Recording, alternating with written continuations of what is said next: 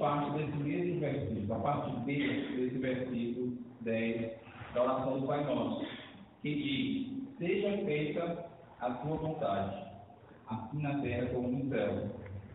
E é interessante observar como essas duas partes desse mesmo versículo, apesar de elas estarem sendo abordadas em mensagens diferentes, mas elas estão intimamente relacionadas. Elas se aproximam não só em termos da sua localização dentro do texto, mas elas se aproximam em termos de sentido e significado. Seja feita a sua vontade, assim na terra como no céu. Ora, em um reino que é denominado Reino de Deus, é de, é esperar que seja feita a vontade de Deus. Não somente isso, mas nós presumimos também que em um reino denominado Reino de Deus, a vontade de Deus seja algo almejado, seja algo desejado. Se nós orarmos pedindo a Deus, venha o teu reino, se torna quase como uma consequência disso que nós orarmos em seguida. Seja feita a tua vontade. É uma relação de causa e efeito. Não somente isso, a ordem também desses fatores não altera o resultado, digamos assim. Isso porque o resultado de fazer cumprir a vontade de Deus é que o reino de Deus seja estabelecido. E se estabelecer o reino de Deus, também é o resultado de que a vontade de Deus seja feita. É uma lógica, digamos, matemática, que a gente encontra nessas duas partes desse mesmo versículo 10. Mas especificamente falando do trecho para qual a gente vai se deter hoje. Quando você lê esse trecho, dessa passagem da oração do Pai Nosso, seja feita a tua vontade, assim na terra como no céu. O que, que vem à sua mente quando você lê esse versículo? Como a gente viu aqui, pode ser que você já tenha orado, ou já tenha lido a oração do Pai Nosso diversas vezes. A gente viu que o importante é a gente entender o significado e trazer o que a oração do Pai Nosso está dizendo para a nossa própria vida, e como modelo para a nossa própria vida. Então, é pertinente a gente pensar hoje o que, que vem à nossa mente também quando a gente lê esse trecho do Pai Nosso. Seja feita a tua vontade, assim na terra como no céu. Eu não sei se você está aqui hoje, você é uma pessoa de fé ou não. Mas as pessoas de fé, as pessoas que acreditam em Deus, elas creem que existe uma vontade de Deus, uma vontade universal de Deus a se cumprir. Nós sabemos pela fé que existe uma vontade, uma vontade ampla, e eu poderia dizer até uma vontade que é genérica de Deus, que está relacionada com o projeto cósmico da criação, está relacionada com o plano eterno da salvação e da redenção de todas as coisas, tanto as que estão aqui na terra quanto as que estão no céu. Nós podemos ler em Colossenses capítulo 1, versículos 19 e 20. Se você quiser acompanhar, você pode abrir sua Bíblia.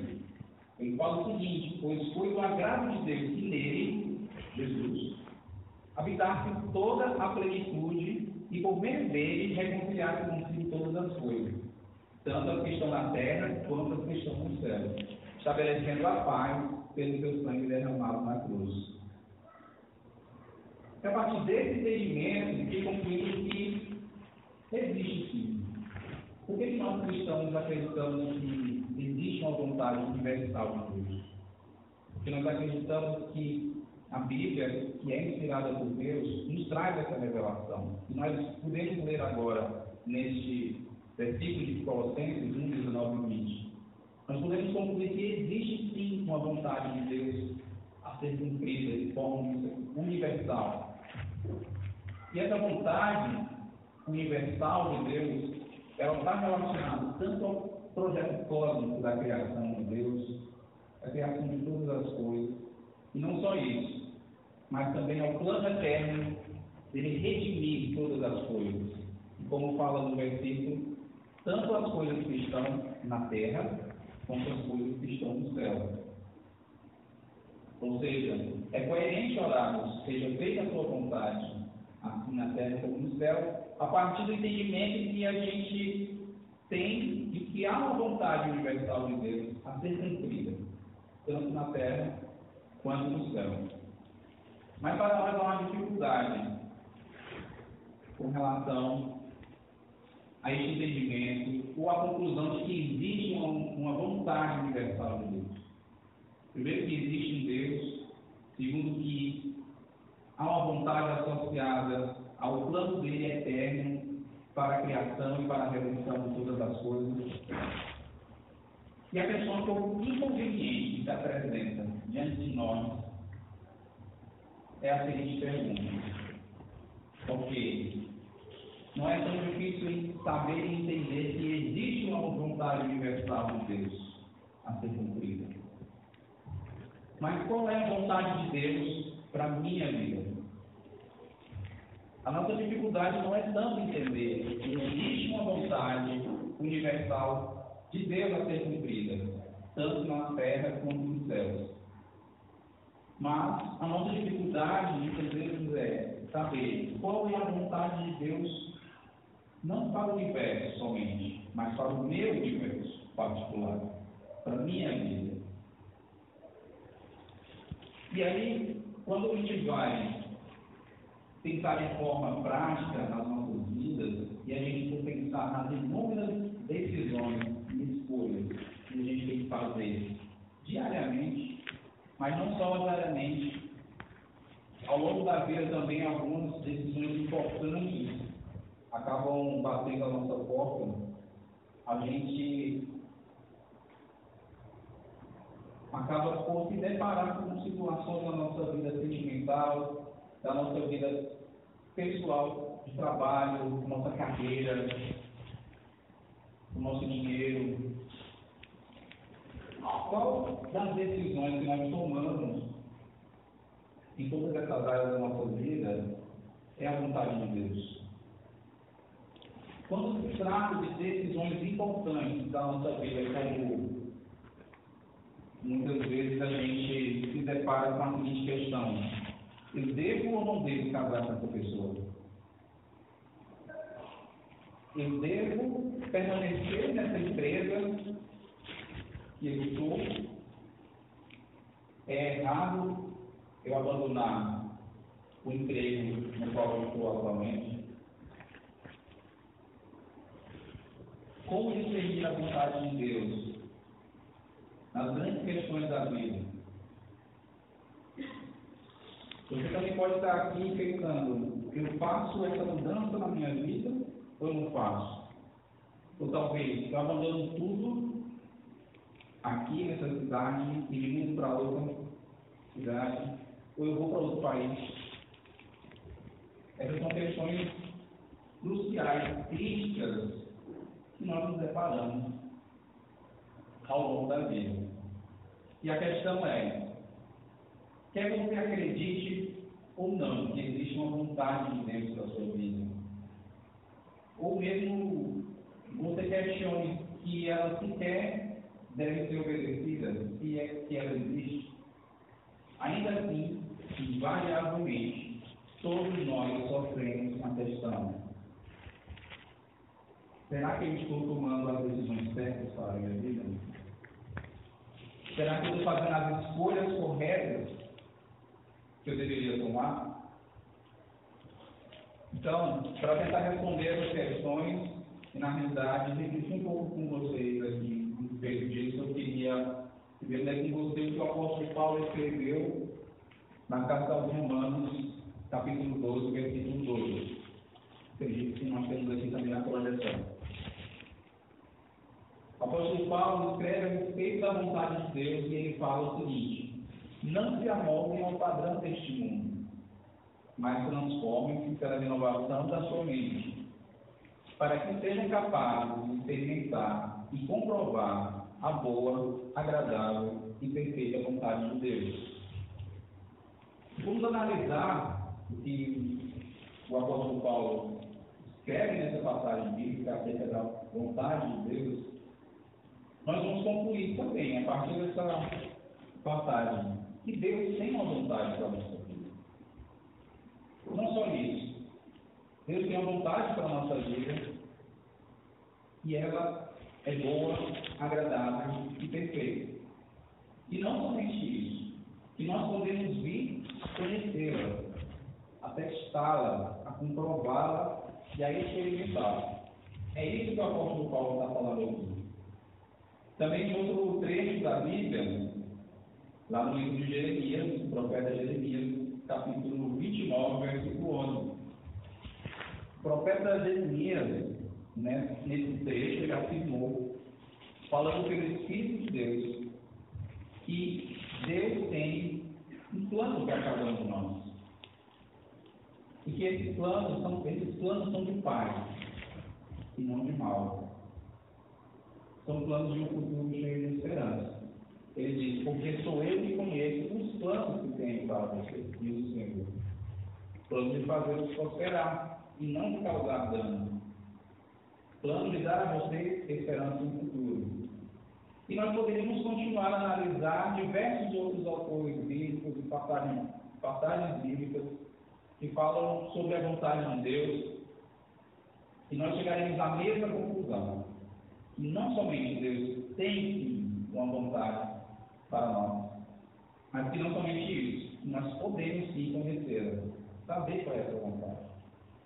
E essa promessa de Deus, esse conhecimento, esse entendimento de Deus, mesmo sendo criado do universo, o Todo-Poderoso, onisciente,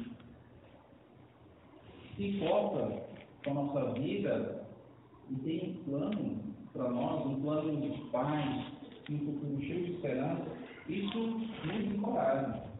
E, e essa promessa de Deus tem encorajado milhões de cristãos e talvez até não cristãos ao longo dos milênios, desde quando essas passagens bíblicas têm, estão aí para serem consultadas.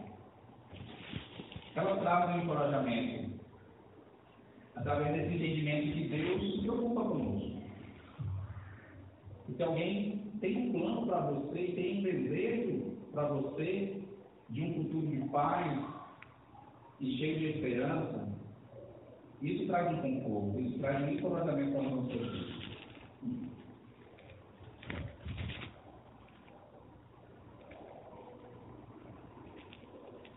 Mas ainda assim, mesmo que essa promessa de Deus nos traga encorajamento,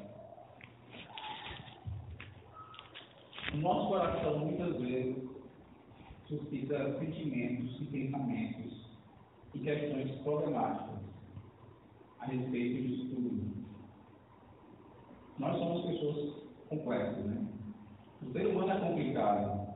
Então, não basta o entendimento de que Deus tem um plano de paz e um futuro cheio de esperança. A gente acaba complicando realmente as coisas. E talvez, na realidade, seja difícil mesmo. A vida é algo complexo de se viver. Algumas que surgem no nosso coração tiram um pouco a paz e talvez até tire um pouco desse encorajamento que essa promessa de Deus nos dá. E muitas vezes é, a gente sabe que tem uma vontade de Deus, mas a gente se pergunta, como específica é essa vontade? Que acontece se eu escolher algo que não é vontade de Deus comigo? E se eu falhar? Como saber com certeza se o que eu estou escolhendo é realmente a vontade de Deus na minha vida, ou se é justamente, ou se é somente algo que eu quero fazer. Será que Deus tem uma pessoa específica para ele casar? Será que ele tem um lugar, uma cidade escolhida por ele para morar? Será que ele tem uma carreira determinada para eu seguir? Essas questões surgem na nossa mente. E elas são importantes porque elas têm a ver com as decisões da nossa. E as nossas vidas são feitas de decisões.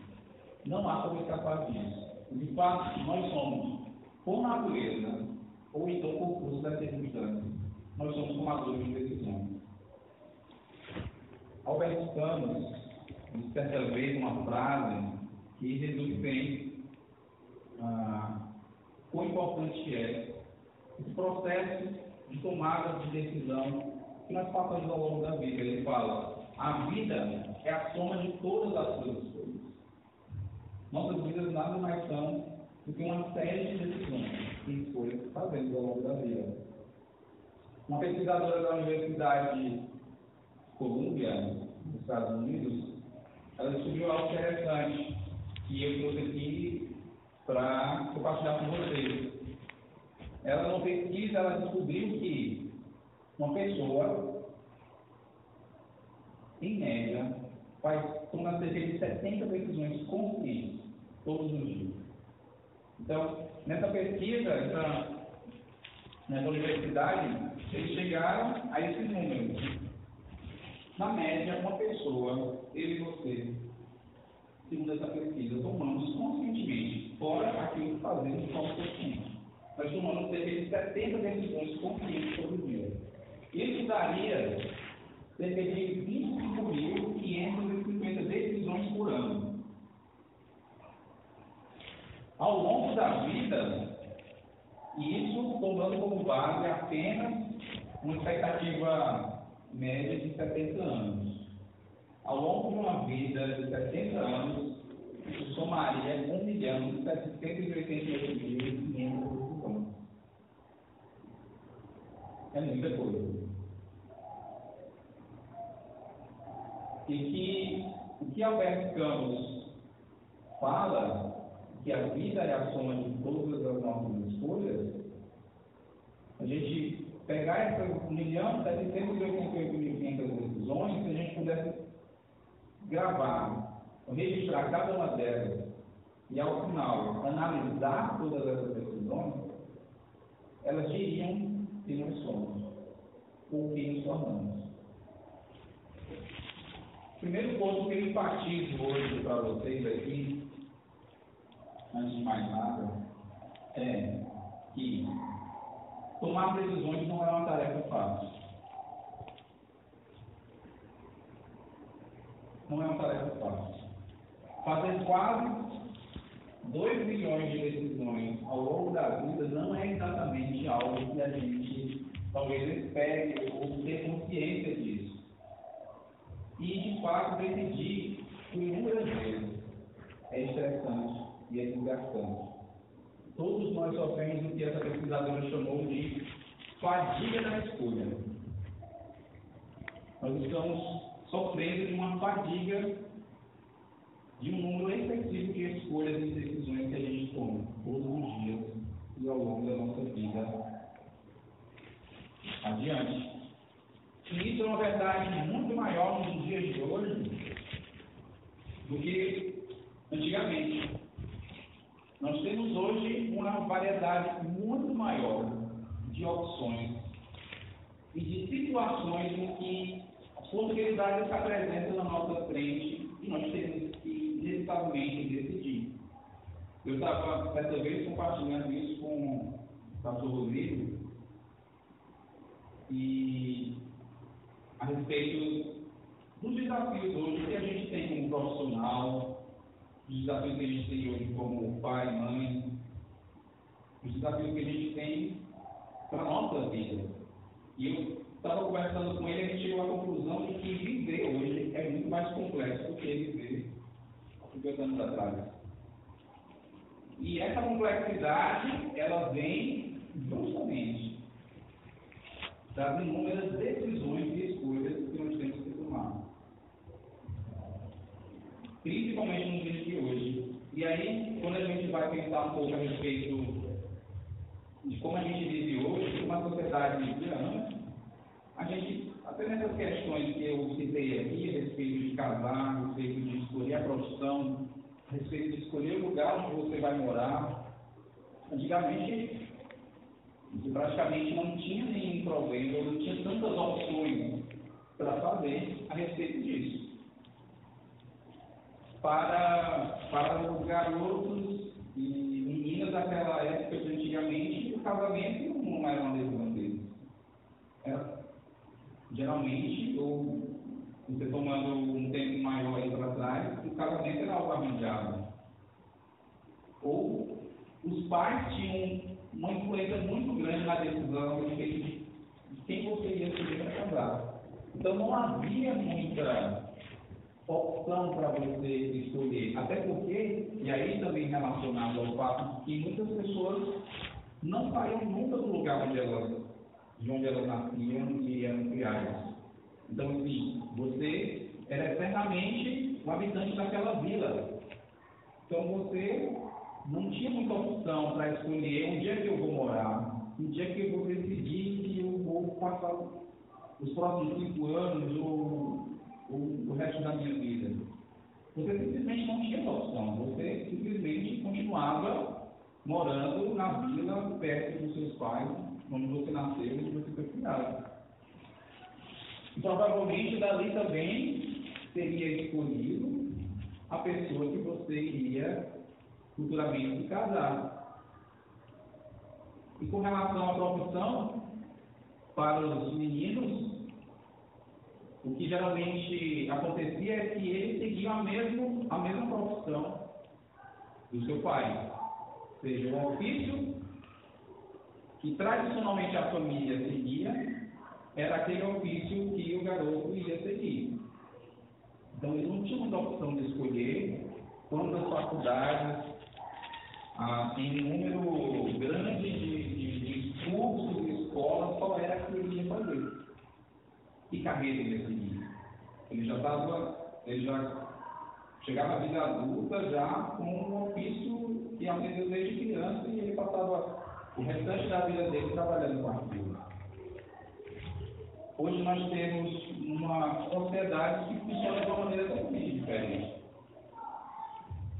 Nós temos hoje através inclusive da globalização, uma possibilidade gigantesca, enorme, de escolha de lugares ou de profissões que você pode escolher para a sua vida. Antes, inclusive, era mais difícil, mais complicado para a mulher, inclusive, entrar no mercado de trabalho. Então, para as mulheres também não tinha muita escolha. O que eu vou fazer da minha vida? Geralmente as mulheres tinham que aceitar era continuar cuidando da casa. Hoje nós vivemos uma realidade que, apesar de ainda ter que avançar muito, mas nós temos a mulher ainda, nós já temos a mulher inserida no mercado de trabalho, escolhendo muitas vezes o que, é que ela vai fazer quanto profissão. E aí nós temos aí que homens e mulheres hoje são lançados no mercado de trabalho altamente competitivo e que está constantemente mudando. E quando você vai ler a respeito das previsões das próximas duas décadas, a situação só tende a ficar pior com relação às escolhas que nós vamos ter que fazer. E aí se estima que um jovem que nasceu na década de 90 ou, ou no começo do milênio, ele vai trocar de emprego cerca de 24 a 29 vezes ao longo da vida. E se estima também que daqui a duas décadas, metade das profissões que existem hoje simplesmente não desapareceram. Ou vão ser substituídas por máquinas. Hoje há uma infinidade de opções e de possibilidades para você escolher. E isso, muitas vezes, se torna o quê? Desgastante e estressante. Essa enorme variedade de possibilidades ela nos dá uma maior liberdade de escolha. Isso é verdade. E muitas vezes a gente luta por isso. E a gente corre atrás disso. A gente quer ter a liberdade de escolher. Mas, no entanto, nós temos estado constantemente ansiosos e incertos acerca do que fazer, com tantas possibilidades e do que escolher. Nós temos ganhado e avançado muito em termos do direito de escolher, tanto politicamente quanto com relação às questões dos direitos humanos, das mulheres. Mas nós não estamos sabendo o que fazer com tanta liberdade e com tantas possibilidades para escolher. O que fazer na nossa vida? filósofo chamado Walter Kaufmann, na Universidade de Price, ele observou que, na realidade, nós estamos criando milênio, uma fobia de tomar decisões. Porque nós queremos evitar a ansiedade que vem associada com a possibilidade da gente fazer escolhas erradas. E nós estamos criando essa fobia que cunhou o termo chamado decisofobia. Um estranho, mas ele inventou essa palavra para descrever esse traço do comportamento humano. Nós queremos ter a liberdade de escolha. Mas o que, é que acontece? Decidir nos desgasta, E a gente acaba que cria uma aversão à possibilidade de estarmos errados. E a gente quer acertar tudo. E isso traz um peso para as nossas vidas. Quando a gente não tinha muitas escolhas, ou quando a gente não tem muitas escolhas, a gente não tem o peso de nem sofre a ansiedade de ter que decidir corretamente, ou fazer a escolha certa para nossas vidas. Então, a gente sabe o quanto uma decisão errada pode trazer dor de cabeça para nós. A gente sabe pelo exemplo de outras pessoas, ou por experiência própria, que o que pode acontecer se a gente escolher o amigo errado, se a gente escolher o casamento errado, se a gente escolher até o trabalho errado. A gente pode sofrer uma consequência grande das nossas decisões. E aí, esse ponto se conecta com a vontade de Deus para as nossas vidas. Mas o que acontece é que muitas vezes, quando a gente busca desesperadamente saber a vontade de Deus, ou quando a gente procura uma ajuda externa, procura alguém para nos ajudar a tomar nossas decisões, o que muitas vezes inconscientemente a gente está fazendo? A gente está apenas procurando alguém que ratifique que endosse a nossa vontade. Aquilo que a gente quer fazer. O que acontece é que muitas vezes a gente quer fazer algo, mas a gente quer fugir da responsabilidade e da ansiedade da possibilidade de estarmos errados. A gente foge dessa responsabilidade fato também é que muitas vezes, quando a gente busca alguma ajuda externa para tomar uma decisão, ou a gente procura saber a vontade de Deus, ou seja, quando essa ajuda é divina ou não, para fazer escolhas, que muitas vezes a gente está buscando também é segurança. A gente quer analisar os inúmeros pontos e as variáveis que estão associadas às nossas escolhas. E a gente quer ter a certeza que a gente vai tomar a decisão correta. Isso é errado? Não. Claro que ah, é mais lógico você realmente querer acertar, você querer evitar as consequências de uma decisão errada. Mas o que acontece é que algumas vezes a gente acaba se tornando pessoas que carregam pesos desnecessários, ansiosos em ter que acertar sempre. Buscando sempre ter o controle das coisas, assegurando de que nada vai sair do que você tinha planejado. E você quer ter o controle, você quer ter a segurança, você quer, você quer ter a gerência do seu futuro, do que vai acontecer e quer garantir que, a partir das suas escolhas, tudo que vai acontecer está sob controle. E isso simplesmente não acontece. E aí, a partir desse entendimento, apesar das nossas estratégias de fuga, muitas vezes da responsabilidade e da busca por segurança, é inevitável assumir a responsabilidade por nossas decisões e aceitar as consequências delas é uma realidade inevitável para a nossa vida. E dessa constatação vem, de fato, o aspecto mais importante da mensagem de hoje, que eu queria falar para vocês, que é o fato de que Deus tem um plano para vocês, de que Deus tem uma vontade para vocês, não significa que Deus quer tomar todas as decisões por você. Vou repetir. O fato de que Deus tem um plano e uma vontade para a sua vida, mesmo que ela seja boa, agradável e perfeita, não significa que Deus quer tomar todas as decisões por você. O que isso significa? Isso significa que se você estiver enfrentando uma decisão importante, se você orar para saber a vontade de Deus, talvez, não estou dizendo sempre, mas talvez você não tenha uma resposta.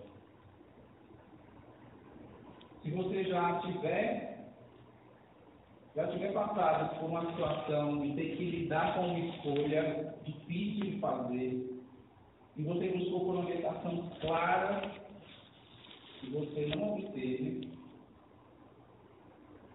pode ser que isso tenha uma boa razão você não ter tido uma orientação tão clara. O que muitas vezes acontece é que a gente quer uma resposta clara, nem sempre essa resposta ela vem de forma clara. E muitas vezes, quando a gente passa por essas situações, a gente ouve um silêncio do lado do lado. Nem sempre a gente obtém uma resposta. Isso pode ser por uma boa razão. E é exatamente o ponto da nossa mensagem hoje. Que é a vontade primária de Deus para as nossas vidas. Ela não está nas nossas circunstâncias. Ela está na pessoa que nós estamos nos tornando. A vontade de Deus ela não é situacional e ela não é circunstancial. Ela não vai mudar ou variar de acordo com a situação ou com a circunstância que você está vivendo. Ou nem com o lugar que você está vivendo, nem com a profissão que você decidiu seguir. A vontade primária de Deus, a vontade fundamental de Deus para a sua vida é que você se torne uma pessoa melhor a cada dia e uma pessoa de caráter.